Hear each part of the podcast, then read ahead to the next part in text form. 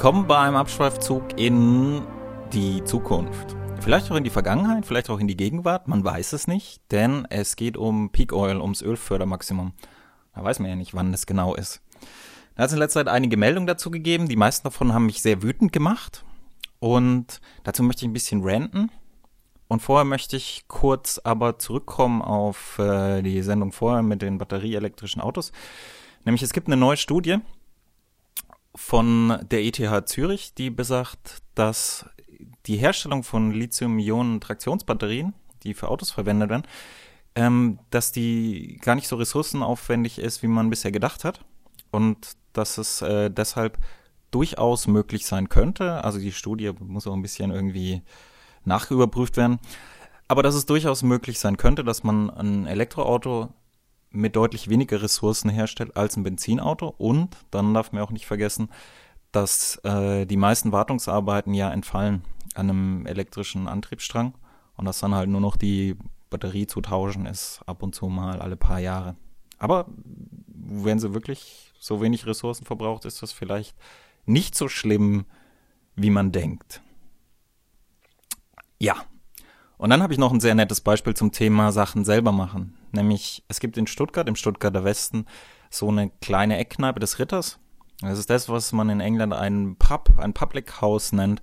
Nämlich, das ist wirklich, wo die Leute zum Abendessen hingehen, zum sich treffen, zum sich unterhalten und wirklich nur Locals. Da gibt es keine Szene und Schickeria und sehen und gesehen werden, nur im Sinne von äh, Herde. Und die hat sich nicht mehr gelohnt. Und das ging für die Leute dagegen halt gar nicht. Und deshalb ist es jetzt so, dass sich eine Gruppe von Leuten gefunden hat, die das einfach freiwillig weitermachen. Da kocht halt mal jemand und trägt Essen rum und bedient mal und es wird halt geguckt zusammen, dass man es am Laufen hält. Und es läuft jetzt schon seit einiger Zeit und es läuft sehr gut. Also das nur so als kleines Beispiel, es geht alles. Aber zurück zum Peak Oil, zum Fördermaximum. Also wie der Name besagt, das bedeutet nicht, dass dann ist alles aus, sondern das heißt, ab dann ist das Maximum der Förderung überschritten und das heißt, ab dann wird die Fördermenge quasi über die Zeit immer nur weniger. Also jetzt von, von lokalen Maxima mal abgesehen, über die Zeit wird es weniger. Und das bedeutet, dass der Preis hochgeht und ähm, der Zeitpunkt für sowas ist natürlich, den kann man nur großflächig im Nachhinein betrachten. Also viele sagen, es wäre 2006 gewesen, manche sagen, es wäre 2008 gewesen, manche sagen, es wäre 2010 gewesen, andere sagen, es ist in 2030. Der Punkt ist, jeder, der behauptet, er weiß, wann es ist, der lügt, weil man weiß es nicht. Man muss das im Nachhinein betrachten. Und dann haben wir jetzt die Situation, dass durch die Europakrise ähm, einfach die Nachfrage sinkt nach Öl und dass durch die Förderung von non-konventionellem Erdöl ähm, die Fördermenge gerade steigt und zwar zum Beispiel vor allem in den USA. Die USA fangen jetzt so groß mit der Fördermenge, also an die Fördermenge zu erhöhen von ihren Fracking-Verfahren, dass äh, sie wahrscheinlich, also ist zumindest der Plan, ein Netto-Erdöl Exporteur werden und kein Importeur mehr. Das war der große Wunsch immer von diesen ganzen verrückten US-Präsidenten, von Reagan und so. Und es kann jetzt sein, dass das damit eben passiert. Und dieser Preisverfall, der jetzt gerade wieder stattfindet, also von den extrem hohen Preisen, die wir kürzlich hatten, auf ein Niveau, das, sagen wir mal, normaler ist, da habe ich jetzt in der Technology Review und nicht nur dort gelesen, oh nein, oh nein, die Preise fallen, das gefährdet die Energiewende. Das finde ich ein bisschen leicht menschenverachtend, weil da draußen sind halt ganz viele Leute, die eben so über die Runden kommen. Vielleicht haben sie ein Auto, vielleicht haben sie keins und dann haben sie halt ein paar Kinder. Und was ein bisschen vergessen wird, ist, wenn das Öl teurer wird, dann wird nicht einfach nur der Sprit teurer und oh, fahr doch elektrische Bahn, sondern wenn das Öl teurer wird, wird alles teurer. Und es liegt daran, dass alles aus Öl gemacht wird. Also Farben, Lacke, Kunststoffe. Die gesamte chemische Industrie verwendet zu 90 Prozent Erdöl als Rohstoff und baut daraus andere Sachen auf. Die verschiedensten Polymere. Und dann eben auch Dünger, Düngemittel. Das wird aus Erdöl synthetisiert. Und das bedeutet, wenn das Öl teurer wird, dann wirds Essen teurer. Und das ist jetzt nicht was, was man sofort gleich morgen braucht, sondern jetzt, dass die Leute eine Verschnaufpause haben, die darf man ihnen ruhig gönnen. So, für die Leute, die nicht wie ich mitten auf dem Acker groß geworden sind, beim Düngen geht es darum, dass man dem Boden Stickstoff zuführt, hauptsächlich. Und diesen Stickstoff, den kann man auf verschiedene Arten einbringen. In meinem Heimatland zum Beispiel haben wir immer Schweinescheiß auf den Boden geworfen, die Gülle. Und ähm, man kann auch eine Fruchtfolge planen. Das heißt, man baut ein Jahr Weizen an und ein Jahr, was weiß ich, Kartoffeln. Und ein Jahr baut man Wiesenklee an. Wiesenklee sieht sehr schön aus auf dem Feld. Der hat so, so Blüten mit Schmetterlingen drauf. Und der hat aber auch unten in den Wurzeln drin, hat er so kleine Bläschen. Und in diesen Bläschen leben Mikroorganismen. Und diese Mikroorganismen, die binden den Stickstoff aus der Luft. Dann kommt man mit dem Trecker irgendwann und pflügt die unter. Und dann im nächsten Jahr hat man einen höheren Stickstoffgehalt im Boden und fängt wieder mit Weizen an für Bier. In meinem Heimatland bauen wir Weizen nur für Bier an, weil mein Heimatland ist Bayern. Diesen Stickstoff kann man auch künstlich zuführen durch Kunstdünger. Und Kunstdünger wird heutzutage hauptsächlich aus Erdgas gemacht. Man kann auch direkt aus Erdöl machen. Ähm, und da wird auch Stickstoff aus der Luft an Wasserstoff gebunden. Und dieser Wasserstoff stammt aus den Kohlenwasserstoffen, die im Erdöl bzw. im Erdgas drin sind. Das bedeutet dann letztendlich, dass pro Kalorie, die man isst und verwertet, mehrere Kalorien Erdöl beziehungsweise Erdgas aufgewendet werden müssen. Das ist so eine Umrechnung, die ist, das ist so ein, so ein, so ein Schätzwert, der genauso wie CO2, das, das sind keine realen Zahlen, das ist nur, damit man sich es besser vorstellen kann. Worum es geht, ist, dass dadurch, dass es, dass es ein höherer Wert ist auf der Erdölseite, ein höherer Brennwert, der gebraucht wird, dadurch wirkt sich halt eine Preissteigerung bei den Rohstoffen stärker aus auf die Nahrungsmittelseite. Das heißt, es geht nicht darum, dass irgendwie es ein bisschen teurer wird, sondern es kann gut sein, je nach anderen Faktoren, die mit reinspielen, dass der Nahrungsmittelpreis überproportional steigt. Um das Ganze ein bisschen zu verdeutlichen, möchte ich mal mit Anteilen um mich werfen, nämlich 90 Prozent des Erdöls werden verbrannt zur Energiegewinnung und von diesen 90 Prozent wiederum der größte Teil geht in Energiegewinnung zur Fortbewegung. Also zum Beispiel das große Containerschiff, das die iPhones aus China holt. Und dann so 6, 7 Prozent gehen in die chemische Industrie, die daraus die ganzen Dinge herstellt, die wir so benutzen den ganzen Tag. Das iPhone zum Beispiel. Und zwischen diesen beiden gibt es eine gewisse Konkurrenz, nämlich Treibstoff zum Beispiel kaufen wir direkt, also raffinierten Treibstoff, aber trotzdem. Und das andere merken wir gar nicht, das ist so indirekt. Und wenn die Preise sich massiv erhöhen für die Rohstoffe, dann werden wir alle feststellen, wie viel die chemische Industrie bereit ist zu bezahlen für den Rohstoff. Weil die chemische Industrie ist deshalb dann so viel bereit zu bezahlen für die Rohstoffe, weil wir wiederum so viel bereit sind zu zahlen für das Endergebnis, weil es geht ja um was zu fressen am Ende, ganz am Ende. Nämlich ohne Dünger sehen wir alle ein bisschen blöd aus. Ohne Dünger würden wir aussehen wie Kuba. Es gibt ein sehr schönes Beispiel in, äh, in Kuba, das wird gern von, von so Biobauern zitiert, weil Kuba gezwungen worden ist, durch die ganzen Embargos damals, ähm, alles anders zu machen. Also zum Beispiel ein Trecker, der halt den Fluch übers Feld zieht, der braucht halt einfach zu viel Rohstoffe, er braucht zu viel Sprit. Also sieht man auch heute noch übrigens, sieht man halt wieder Ochsen, die das ziehen. Und dann ist es halt so, Düngemittel gab es dann auch viel, viel, viel weniger, sodass sie sich halt irgendwie damit abfinden mussten, dass sie halt die typischen Methoden, also so, so stickstofferzeugende Pflanzen unterpflügen und was weiß ich, aufs Feld scheißen. Was man halt so macht, wenn man keinen chemischen Dünger hat. Und dann eben auch, was man noch so macht, weil das ist auch ein Erdölprodukt, wenn man keine Pestizide hat, nämlich dann guckt man halt, dass man Fressfeinde der Insekten in die Felder setzt und dann guckt man, dass die Kinder ins Feld gehen und Käfer absammeln. Alles so Dinge, an die sich Opa auch bei uns noch erinnert. Das hört sich jetzt alles extrem romantisch an und wie gesagt, das ist so ein ganz beliebtes Beispiel in diesen Ökoheften. Das hört sich aber schöner an, als es ist, nämlich weil am Ende kommt halt dabei viel weniger raus in Kuba.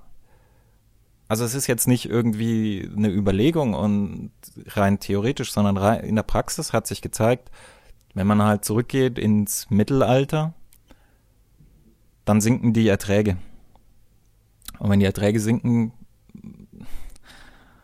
dann wird das Essen auch ohne Ölpreis massiv teurer im Interesse von Fairness und Toleranz gegenüber den Ökoheften möchte ich auch sagen, dass es Studien gibt, die nahelegen, weil mehr kann ja eine Studie nicht machen, dass man die gesamte heutige Weltbevölkerung auch ohne Kunstdünger ernähren könnte. Dazu muss man aber wirklich sagen, das sind Studien, das sind so Schätzungen und es sind oft mehr als Schätzungen, nämlich sind oft so ein bisschen auch Wunschträume, weil jemand, der das in diese Richtung schätzt, der wünscht sich das halt. Also wir haben einfach das konkrete Beispiel Kuba, in dem sicherlich ganz, ganz viel falsch läuft und gelaufen ist. Nur zu denken, dass bei uns alles richtig laufen würde, ist völliger Wahnsinn. Bei uns läuft auch alles falsch. Also wir sind jetzt nicht so viel besser als Kuba, als wir denken.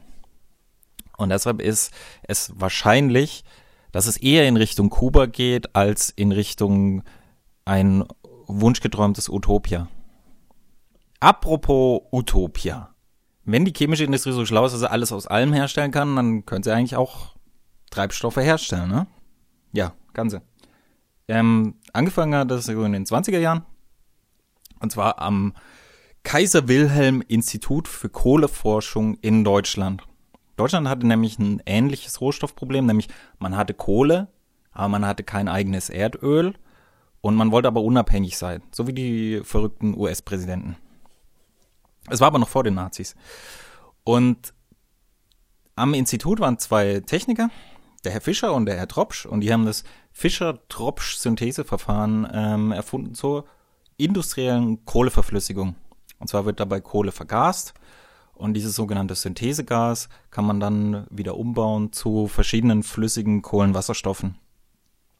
Das ist auch was, was man heute erstens noch kann und was zweitens auch wieder mehr wird. Also heute ist der größte Experte auf diesem Gebiet ist die Firma Shell und die benutzt das zum Beispiel, um das Gas, das an Bohrstellen so austritt und wo man früher immer so einfach abgefackelt hat, ähm, um das zu Treibstoff zu verflüssigen und den, die mischen den ganz normal dem Benzin bei, dem Diesel und eben auch dem Flugkerosin.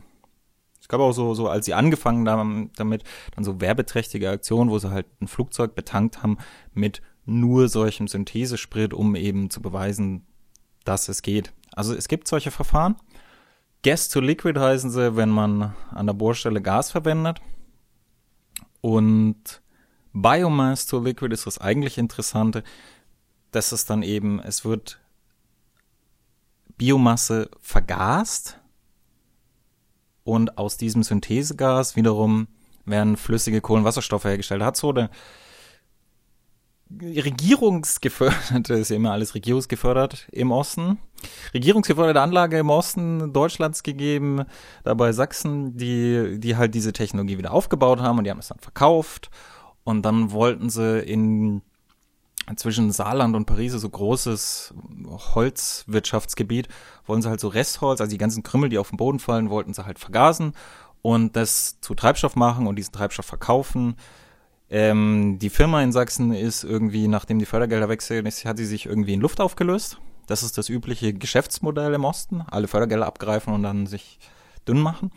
Und ich weiß nicht, was aus diesem Werk geworden ist, aber das Verfahren ist an sich brauchbar. Das hängt nur davon ab, wie viel halt die Leute bereit sind zu bezahlen für den Treibstoff. Wenn der Sprit, der am Ende rauskommt, halt teurer ist als bei Erdöl, dann braucht man es nicht machen. Dann kauft es ja keiner. Ein anderes interessantes Verfahren untersuchen Schweizer gerade, und zwar geht es dabei um Treibstoff aus Luft. Oder konkreter aus Wasserdampf und Kohlendioxidgas. Ähm, die verwenden dabei einen porösen Zylinder aus Ceoxid. Der wird bei 1500 Grad ausgeblasen mit Stickstoffgas und dabei löst sich der Sauerstoff raus. Die Temperatur wird hergestellt in dem Experiment aus Gründen von der Sonne, nämlich da wird einfach gebundeltes Sonnenlicht auf den Zylinder geleitet, damit er heiß wird. Dann wird die Temperatur reduziert auf 900 Grad und dann leitet man entweder Wasserstoff oder Kohlendioxid durch. Also man muss es irgendwie abwechselnd machen, weil es geht darum, dass das Zehr dabei wieder den Sauerstoff an sich reißt und den kriegt es eben von dem Gas, das durchgeleitet wird. Und am Ende kommt dabei heraus ähm, das sogenannte Synthesegas, nämlich Kohlenmonoxid und H2-Gas, also Wasserstoffgas. Und jetzt kann man natürlich einfach äh, den Wasserstoff verwenden, also in einer Brennstoffzelle zum Beispiel. Aber das eigentliche Ziel ist, flüssige Kohlenwasserstoffe zu synthetisieren. Also die Wirksamkeit von diesem Gerät ist jetzt gerade bei 0,2 Prozent. Das ist halt das, was man nicht gut genug nennt. Aber der Plan ist und die Hoffnung ist, das auf so für mich recht unglaublich klingende 16 bis 19 Prozent Energieeffizienz zu kriegen. Und dann hat man nämlich was, dann kann man nämlich statt Solarzellen in der Wüste oder neben Solarzellen in die Wüste kann man auch diese Dinge aufstellen und eben Sprit produzieren. Vom Rohstoff Zehr gibt's derzeit ungefähr so viel, also geschätzt so viel wie von Kupfer, also das ist machbar. Also machbar, wenn es funktioniert. Jetzt aber mal egal, wie der Sprit in Zukunft hergestellt wird und wo er herkommt. Also eins ist so oder so klar, also billiger wird's nicht. Und deshalb möchte ich ein bisschen darauf eingehen, was denn anders wird in der Zeit nach Peak Oil, also wenn das Öl halt teurer wird. Ich glaube, wir werden immer Treibstoff haben, flüssige Kohlenwasserstoffe, egal wie. Aber es kann halt sein, dass sie sehr, sehr, sehr teuer werden und dadurch ergeben sich einige Umwälzungen, die vielleicht auch nötig sind oder aus denen man mit hoffnungslosen Optimismus irgendwas Gutes gewinnen kann. Also eines ist zum Beispiel, wenn man sich bewegt, verbraucht man natürlich viel mehr Energie, wenn man sich schnell bewegt, als wenn man sich weniger schnell bewegt. Und das heißt, wenn das Containerschiff eben kommt aus China mit den iPhones, dann wird es in Zukunft einfach weniger schnell fahren. Das ist was, was viele Leute heute schon festgestellt haben, nämlich bei Flügen. Es war früher so, dass die Flugzeuge ein Stück schneller geflogen sind. Das war nicht viel, aber es war äh, so ein kleines Stück und es hat jetzt einfach deshalb äh, abgenommen, die Geschwindigkeit, weil um dieses Stück mehr Geschwindigkeit zu erreichen, braucht man ein großes Stück mehr Kerosin und das spart man sich heute, weil das Kerosin teurer geworden ist. Genauso ist bei den Containerschiffen, dass es, es werden jetzt gerade riesige Monster gebaut, die eben die Containerschifffahrt irgendwie in Zukunft übernehmen sollen, mit entsprechenden Häfen auch. Und die fahren dann eben ein bisschen langsamer. Das heißt, es wird halt für ein Produkt, das man irgendwo in Asien bestellt, das wird halt dann ein bisschen länger dauern. Und generell wird es dann eben auch so sein, dass Sachen, die halt um die ganze Welt gekarrt werden, dass das nicht mehr so billig ist wie heute. Wenn man sich heute mit einem Satelliten die Weltmeere anschaut, dann kann man die Schiffsrouten recht gut sehen. Das liegt daran, dass die großen Schiffe Schweröl verbrennen. Schweröl ist das, was, wenn man Benzin herstellt und Diesel und Gesichtscreme, wenn man das alles hergestellt hat, dann ist das der Schlick, der noch so ganz unten drin ist, der eklige Schlick. Und wenn man den verbrennt, dann entsteht so richtig Rauch, Ruß, also so das, wie man sich halt so die Atemluft in der Hölle vorstellt. Und das kann man aus dem Weltraum recht gut sehen, also ein hoher Staubanteil drin. Bekannte, die so bei MAN arbeiten, haben mir mal erzählt, wie das halt so ist, wenn man so diese großen MAN Zweitakt-Dieselmotoren betanken muss. Und zwar ist dieses Schweröl, das ist erstmal so, das kann man schneiden. Also jetzt keine Metaphorik, sondern bei Zimmertemperatur kann man das wirklich schneiden. Das ist so wie Straßenteer. Das muss erstmal so auf über 50 Grad erhitzt werden, dass es überhaupt flüssig wird. Und dann gibt's halt so Anwärmmaschinen und im Hafen, damit die Leute nicht alle gleich Krebs kriegen, also zumindest jetzt in, in westlichen Häfen, da in der dritten Welt ist es uns ja eh scheißegal. Da wird dann auch oft Diesel verbrannt. Ja, damit halt die Leute auch ein bisschen atmen können. Der Grund, warum die Containerschiffe heute so groß ist und so wichtig ist, ist, weil es so billig ist. Es ist oft viel billiger, was um die ganze Welt zu fahren, als es irgendwie lokal herzustellen. Das sieht man zum Beispiel bei so Hightech-Bauteilen, so Motoren oder so. Äh, ganz wichtig bei Elektronik, weil man in so einem Standardcontainer kriegt man richtig große Werte, also so wirklich so zweistellige Millionenbeträge. Wenn man die bis oben hin knallvoll macht mit, mit iPhones zum Beispiel, dann kriegt man da richtige Werte rein. Deshalb lohnt es sich richtig, die um die Welt zu fahren. Ähm, nur wird sich das in Zukunft einfach reduzieren müssen. Also es wird darauf hinauslaufen, dass wir wieder mehr irgendwie lokal herstellen müssen und ähm, dass, dass Sachen, die man nicht lokal herstellen kann, weil die Rohstoffe fehlen, dass die dann eben teurer werden durch die Transportkosten. Das ist jetzt auch nicht das Schlimmste, was passieren kann. Genauso nicht nur Auto fahren, sondern auch ein, ein Auto herzustellen. Davon hat man es ja schon, da werden auch Teile um die Welt gekarrt und dann wird das Auto noch um die Welt gekarrt und dann fährt das Auto noch mal um die Welt, so in der Art. Genauso wird sich der, der Luxusbegriff so mal wieder auch in Richtung Opa zurückbewegen. Also früher, zu Opas Zeiten, da war es halt Luxus, dass man zu Weihnachten irgendwie eingeflogene Orangen aus, ja, Israel hat es noch nicht gegeben, aber ähm, aus dem Süden halt gegessen hat. Und das wird halt wieder mehr Luxus werden, dass Sachen, die von weit herkommen, einfach massiv teurer werden und man einfach gucken muss, was man überhaupt lokal machen kann. Und dann möchte ich noch was zur Autobahn und zu Tempolimits sagen. Tempolimits sind ja ein ganz beliebtes deutsches Thema, weil wir haben an ganz vielen Stellen keine Tempolimits, was sehr ungewöhnlich ist, weil eigentlich Deutschland ein sehr stark reguliertes Land ist. Wenn man, genauso wie beim Flugzeug, genauso wie beim Schiff, wenn man langsamer fährt, braucht man weniger Sprit. Und ich glaube, es ist überhaupt nicht nötig, ein Tempolimit einzuführen. Also ein Tempolimit wäre halt so durch ein Tempolimit kann man den Durchsatz an der Straße erhöhen, weil die großen Unterschiede in der Geschwindigkeit zwischen so einer Franzosen-Kackwarze wie so Clio oder so und, und irgendwie so einem riesigen Schlachtschiff mit 1000 PS, das so Bleifuß fährt, die sind einfach sehr groß und dadurch, ähm, dadurch entstehen tatsächlich Ungleichmäßigkeiten, die zu Staus führen, die nicht da wären, wenn die Geschwindigkeit gleichmäßiger und homogener wäre. Aber was ich immer sehe ist, ihr könnt es auch mal beobachten an Ostern. Wenn man einfach diese riesigen Porno-Puffpaläste hier so Cayenne Turbo und so beobachtet, mit welcher Geschwindigkeit die auf der Autobahn fahren, das gibt einem einen direkten Rückschluss auf die aktuellen Spritpreise. Also an Ostern zum Beispiel sehe ich so, dass die alle schön 140 fahren. Und wenn der Sprit fällt, also Spritpreis fällt, dann treten die aufs Gas und fahren 200. Und der Unterschied zwischen 140 und 200 ist, ist so signifikant bei so einem Cayenne, weil der Windwiderstand ähm, erhöht sich im Quadrat zur Geschwindigkeit. Das heißt, wenn der statt 140 200 fährt, dann verbraucht er ja oft das Doppelte. Diese berühmte Messung von der Autobild zum Beispiel in dem Sinne Cayenne Turbo S mit 67 Liter pro 100 Kilometer gemessen haben. Das war zum Beispiel eine Messung bei Knallgas, Autobahn, Höchstgeschwindigkeit. Sie haben sich halt irgendwo so eine leere Autobahn im Osten wahrscheinlich gesucht dazu.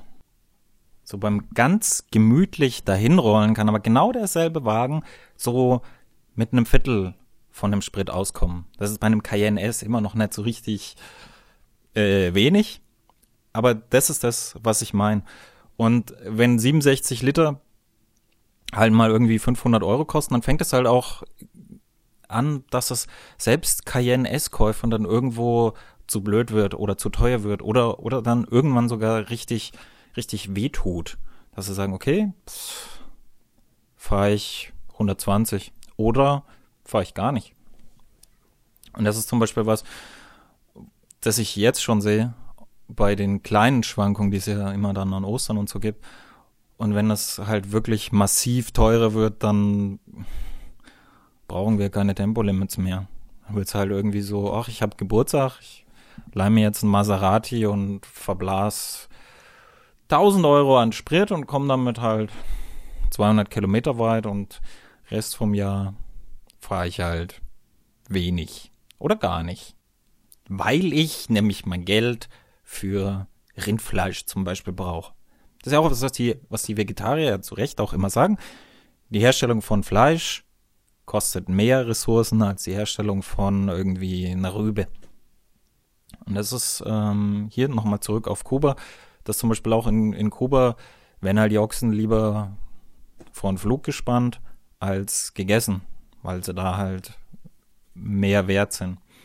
Genauso glaube ich, dass wenn, wenn einfach der Sprit so teuer wird, dass, dass, er massive, dass er massive Auswirkungen hat auf den Lebensmittelpreis, die importiert werden. Dass an diese Landwirtschaftsförderung, die ja jetzt immer noch stattfindet in Deutschland, dass sie nicht mehr nötig ist und dass, dass einige Brachflächen dann auch wieder bewirtschaftet werden, weil man dann eben zu hohen Preisen Lebensmittel anbieten kann und dann, dann können einige Bauern halt wieder davon leben. Ob man das jetzt gut oder schlecht findet, ist, ist jetzt egal. Das ist eine mögliche und wahrscheinliche Variante der Zukunft. Aber wovor die Technology Review halt warnt, im Sinne von Experten, also diese Energieexperten ist, ähm, dass jetzt gerade durch die sinkenden Rohstoffpreise wieder mehr moderne Verbrennungskraftwerke gebaut werden. Und zwar geht es da um Grundlast ganz viel. Also ein Atomkraftwerk ist grundlastfähig, genauso wie ein Wasserkraftwerk. Grundlast bedeutet, wir haben halt eine Netzspannung und diese Netzspannung muss gehalten werden. Und wenn es zu viel Wind gibt zum Beispiel, dann lässt man das Windrad einfach leer laufen, weil man kann dann nicht mehr einspeisen. Und wenn es zu wenig Wind gibt, dann muss halt irgendwo ein Verbrennungskraftwerk anlaufen, um das auszugleichen, genauso wie bei, bei Sonne. Deshalb gibt es auch zum Beispiel äh, die sogenannten Pumpkraftwerke nachts, wenn weniger äh, Strom verbraucht wird. Dann pumpen wir so, so Stauseen voll, da gibt es einige in Deutschland. Und dann tags an den, an den Verbrauchsspitzen, das ist zum Beispiel so mittags, wenn die Leute alle kochen, dann lassen wir das Wasser ab und lassen es durch eine Wasserturbine laufen. Das ist so ähm, eine simple Form von einer mechanischen Batterie. Genauso gibt es jetzt schon die ersten Versuche, Speicher aufzubauen in Gegenden, wo man halt keinen Hügel hat, wo man so einen See hinbauen kann.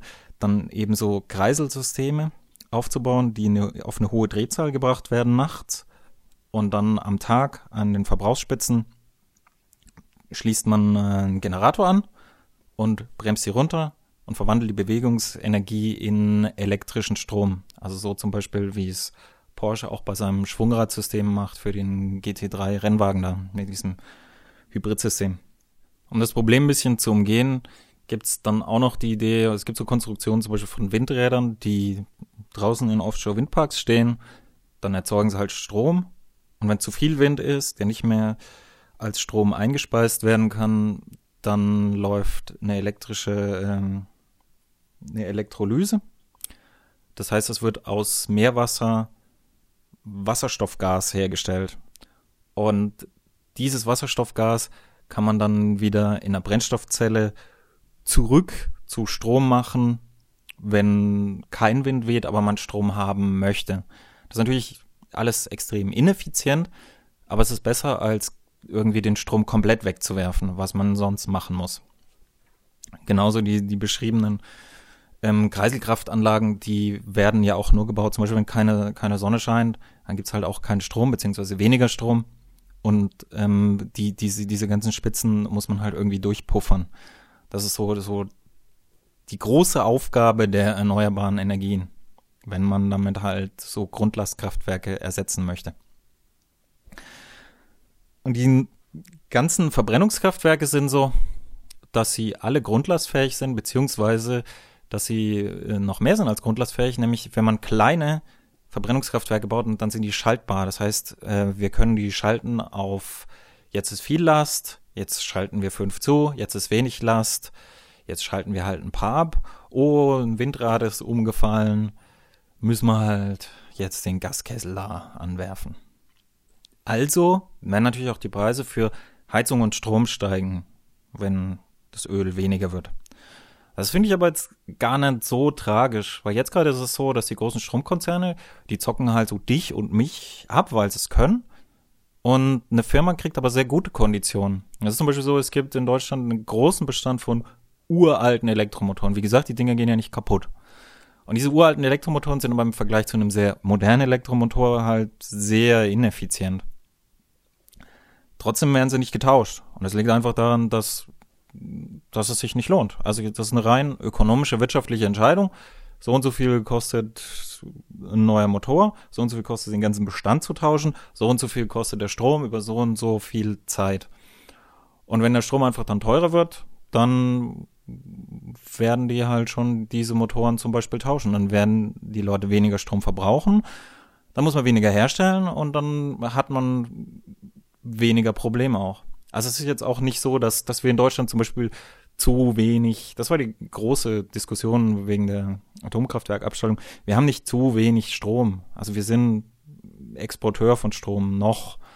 Und ich glaube, und viele Leute glauben das einfach von, von dem, was herstellen, dass wenn man alle Atomkraftwerke abschaltet, was ja geplant ist, wie es letztendlich wird, ist nochmal die andere Sache, dass wir auch dann genug Strom haben. Werden halt wieder das meiste aus äh, Verbrennungskraftwerken haben. Das ist jetzt schon so, dass wirklich der größte Teil des Stroms aus Verbrennungskraftwerken kommt.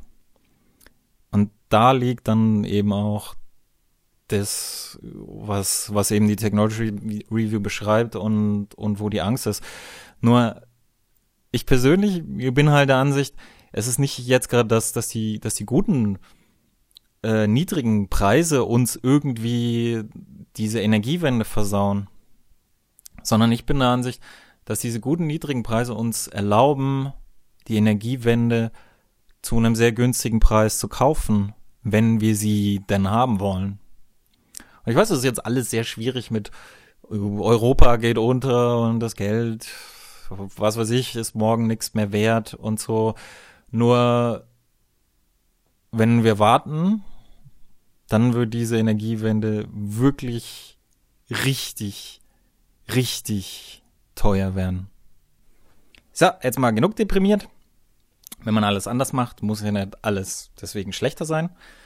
Und deshalb möchte ich ein Beispiel anführen, das mir der Verantwortliche für BMW i erzählt hat, nämlich diese Live Drive Plattform. Das ist ein Auto mal ganz anders gedacht. Die typische Bauweise heute ist, eine selbsttragende Karosserie aus verschiedenen harten Stählen und Aluminium zu bauen. Die LiveDrive-Plattform hat unten ein richtiges Chassis, wie man es früher hatte. Das ist jetzt aus Aluminium, das kann man aber auch aus Stahl bauen oder was weiß ich, aus Holz. Und obendrauf ist die Fahrgastzelle, das Live-Modul, und die ist aus Kohlefaser. Kohlefaser ist immer so extrem teuer gewesen. Also man kann natürlich irgendwie ein Auto daraus bauen, machen ja auch viele. Nur normalerweise ist halt Kohlefaser ist handlaminiert. Das wird von Hand in eine Form laminiert. Und deshalb ist es teuer. Kann nicht wegen dem Rohstoff, der Rohstoff, den kriegt man schon, sondern wegen dem Arbeitsaufwand. Und BMW hat eine ganz neue Methode, nämlich die nehmen ganz viele Kohlefasematten, dann werden die von großen Pressen vorher in Form gestampft. Und dann wird dieses Vorgestampfte mit Kunstharz injiziert. Und dadurch kann man das halt in großen Maschinen fertigen. Das Resultierende ist natürlich schwerer als handlaminierte Kohlefaser, aber man kann sie in richtig großen Maßstab bauen und es wird ungefähr nach BMW-Angaben so zehnmal billiger. Also es kostet nur ein Zehntel. Und die Technik macht es halt möglich, zu einem vernünftigen Preis ein Leichtbaufahrzeug anzubieten. Also Leichtbau heißt in dem Fall, das Fahrzeug wird ungefähr 1200 Kilo wiegen. Das liegt aber nicht am Leichtbau, sondern das liegt daran, dass, wie wir gelernt haben, Batterien scheiße sind und schwer. Zu dem i3 wird es dann später noch den i8 geben. Das ist äh, ein Sportwagen. Und nicht nur ein Sportwagen, sondern ein Sportwagen, der sehr lustig aussieht. Der hat den Turbo-Dreizylinder von BMW, der jetzt rausgekommen ist, an der Hinterachse. Der kann direkt die Hinterräder antreiben. Da ist auch direkt der große Generator angeflanscht. Dann in der Mitte liegt eine fette Batterie und vorne hat einen Elektromotor an der Vorderachse, damit äh, man Allradantrieb hat und damit man auch rein elektrisch auf Batterie fahren kann und man kann die Verteilung des Drehmoments zwischen den Achsen natürlich frei wählen, was ganz wichtig ist, weil der BMW-Fahrer will ja immer so den, den Arsch raushängen lassen, also so alles im, alles im Drift. wenn so die Zukunft aussieht, dann das ist doch okay. Damit können wir, glaube ich, alle leben. BMW sagt, ja, der G3 wird weniger kosten als ein 5er BMW, was natürlich erstmal eine, eine krasse Aussage ist. Weniger als ein 5er BMW. Also man muss schon so mit Preisen wie ein Nissan Leaf rechnen, was eigentlich viel zu teuer ist. Der Unterschied ist halt, Nissan ist so eine Marke wie Ceva, Wisch und Weg oder irgendwie gut und günstig beim Pennymarkt wie diese Scheißmarken alle heißen. Äh, Nissan hat in Deutschland keine Zugkraft als Marke und BMW aber schon. Und wenn man sich anguckt, was BMW mit dem Mini gemacht hat, der Mini ist kein guter Kleinwagen. Aber es will ihn jeder haben, weil er als Produkt gut funktioniert. Genauso wie das iPhone ist nicht das beste Telefon, technisch gesehen. Aber es ist kaufmännisch gesehen das beste Produkt, weil es am meisten Nachfrage generiert. Und deshalb glaube ich, dass BMW da tatsächlich so Units shiften wird, wie man auf Beratersprech sagt. Und dann eben auch diese Plattform wirklich weiterentwickeln kann. Und wenn in Zukunft dann irgendwie Rohstoffe ausgehen, dann pff, bauen wir halt den Motor aus Keramik. Ich bin da, wie gesagt, sehr zuversichtlich. Und das war's auch schon mit meinem kleinen Rant. Ich habe sogar noch die Kurve gekriegt und bin sehr, sehr, sehr, sehr positiv geworden und natürlich sehr bayerisch. Bin ja ein Bayer. Muss immer ein bisschen Werbung machen für mein Heimatland bei euch Deutschen. Und ich möchte mich sehr bedanken fürs Zuhören bei meinem kleinen Rant. Und ich möchte euch einladen, das nächste Mal mitzuhören, wenn ich mit meinem Kollegen Timo Großhans das ganze Thema Zweirad von allen Richtungen aufrollen. Und dann auch mit äh, richtigen Radio-Equipment, weil der Timo hat tausend Jahre lang freies Radio gemacht und dann wird sich das auch mal noch viel besser anhören. Bis dann.